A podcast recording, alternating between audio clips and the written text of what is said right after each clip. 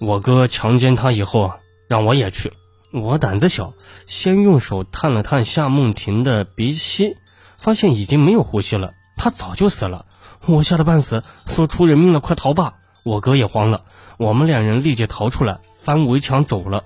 逃回我父亲家的空屋以后，我哥说这样不行，要去把人搬走。我听说那群扒手说过，只要没有尸体，警察就立不了杀人案。我们两人又硬着头皮跑回去，翻墙进去，把夏梦田的尸体从后门扛出村子，扔到几里外山上一个石头缝里面。你知道，我们这里山很多，石头缝有几百个，你们没法找的。你们为什么还回去放火？这一番折腾后呢，我哥哥又想起来床上可能留有证据，他回去看动静，发现夏梦婷妈妈竟然还没回家，他又大着胆子翻入房间。在留下精液和血迹的床上点了一把火，又寻找了些什么值钱的东西。这时夏梦婷的妈妈回来了，我哥吓得赶紧翻到围墙边跑了过去。我们俩又逃出村，回到我母亲家睡下。我们两人独自睡一间房，平时呢根本没人管我们。我母亲也不知道我们晚上出去，以为我们晚上都在家。牛大队长调查的时候，虽然我们有不在场证明，年龄又小。他还是问过我们，我们感到心虚，当年就跑到外省打工去了，就这么多了。为什么一年后你们又把夏梦婷的尸体搬到更远的那个涵洞去？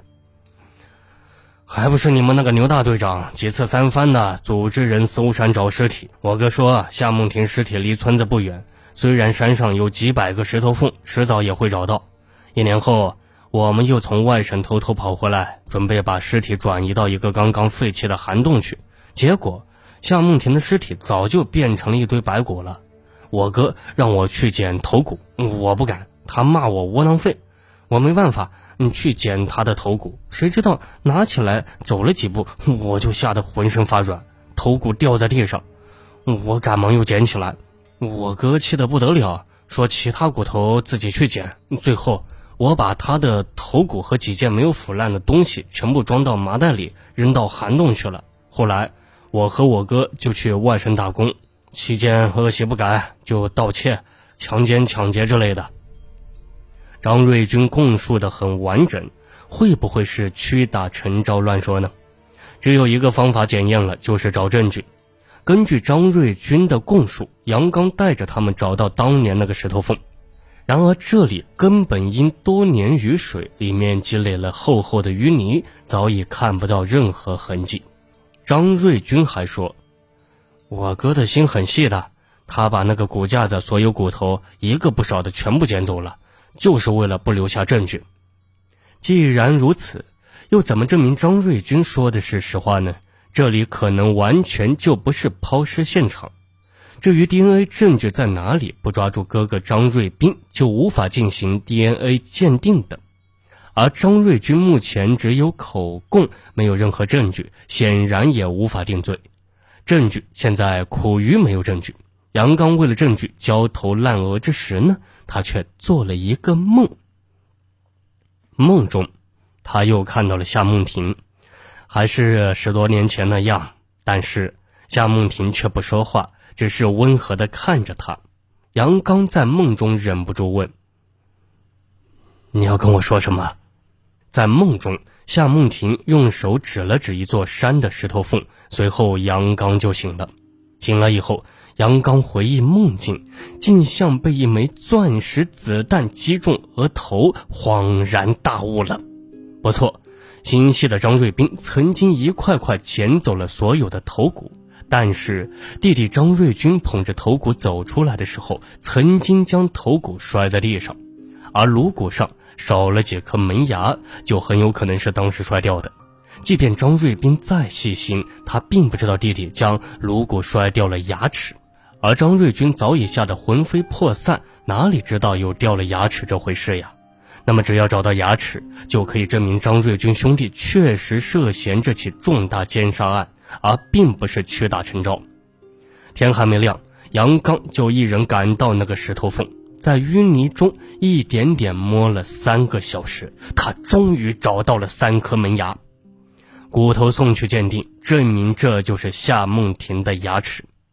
那么可以确认张瑞军并没有胡说八道，他们兄弟两人确实有重大作案嫌疑。由此，公安部发布了对张瑞斌的全国 A 级通缉令。A 级通缉令就完全不同了。半年后，隐姓埋名的张瑞斌在云南被捕，押送回河南。杨刚立即对张瑞斌的 DNA 进行检测，果然证明床上的毛发就是他的，他就是奸杀夏梦婷的凶手。由此，这起拖了长达十八年的案件终于抓住了真凶。凶残的张家兄弟终于恶贯满盈了。然而，令人无语的事情还在后面。根据我国刑法规定，张瑞斌强奸杀人时应负刑事责任，但他属于未成年人，不会适用死刑和死缓。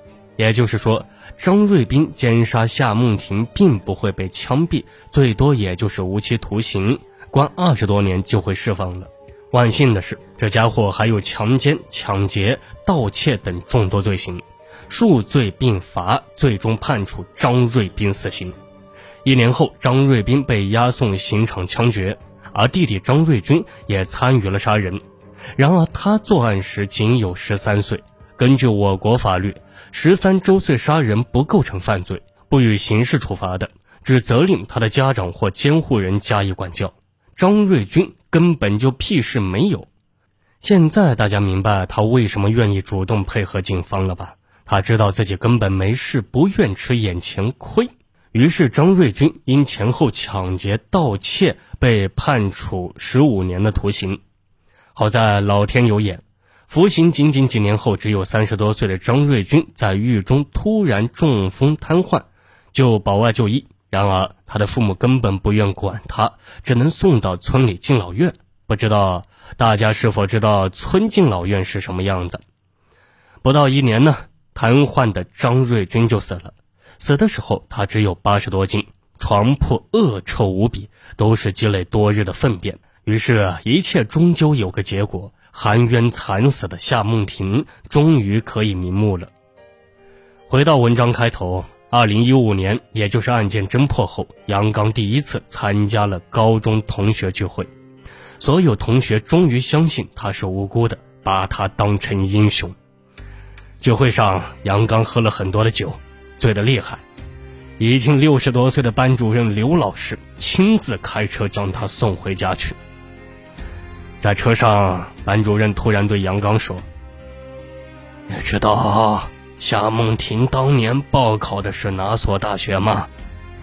本来她的成绩是可以进入清华北大的，我做梦呀也没想到她会报那所大学。”电光火石间，杨刚的思维一下子跳回两人最后一次分手前。当时夏梦婷红着脸问：“刚子哥，你猜我报考了哪所大学？”杨刚带着醉意喃喃地说：“我当然不知道，直到今天也不知道呀。”过了好久，班主任缓缓地说。